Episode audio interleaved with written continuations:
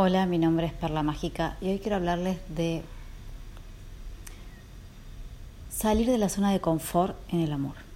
El amor es una hermosa manera de salir de nuestra zona de confort.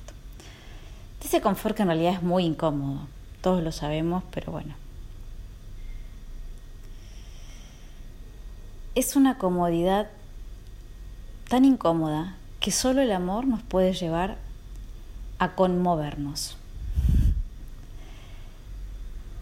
La incomodidad en el amor es necesaria, es necesario avanzar, es necesario transformarse.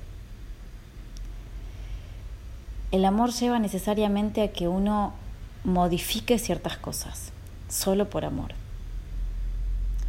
Nadie cuidaría a nadie si no fuera por amor. Nadie se levantaría a cualquier hora de la mañana a darle un antibiótico a su hijo si no fuera por amor.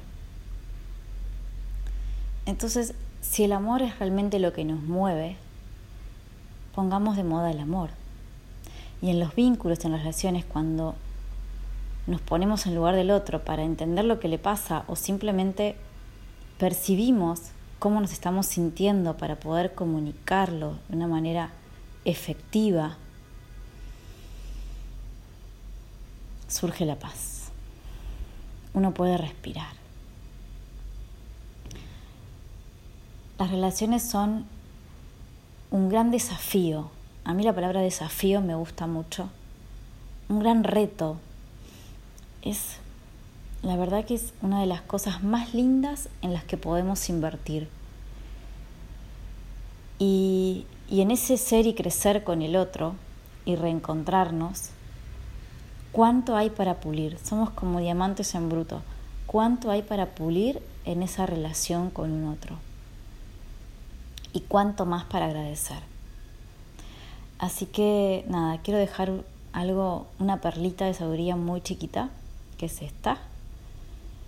Inviertan tiempo en ustedes, en sus relaciones, en calidad de tiempo con esas personas, porque es para lo único que están.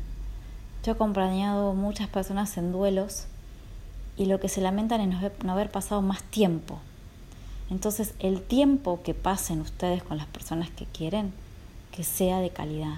Entréguense al momento tal y completamente. Y va a suceder la magia. Van a ver cómo van a encontrar espacios para todo, para estar solos, para estar acompañados, para disfrutar de esas personas, para reencontrarse y sobre todo para reconocerse en un otro.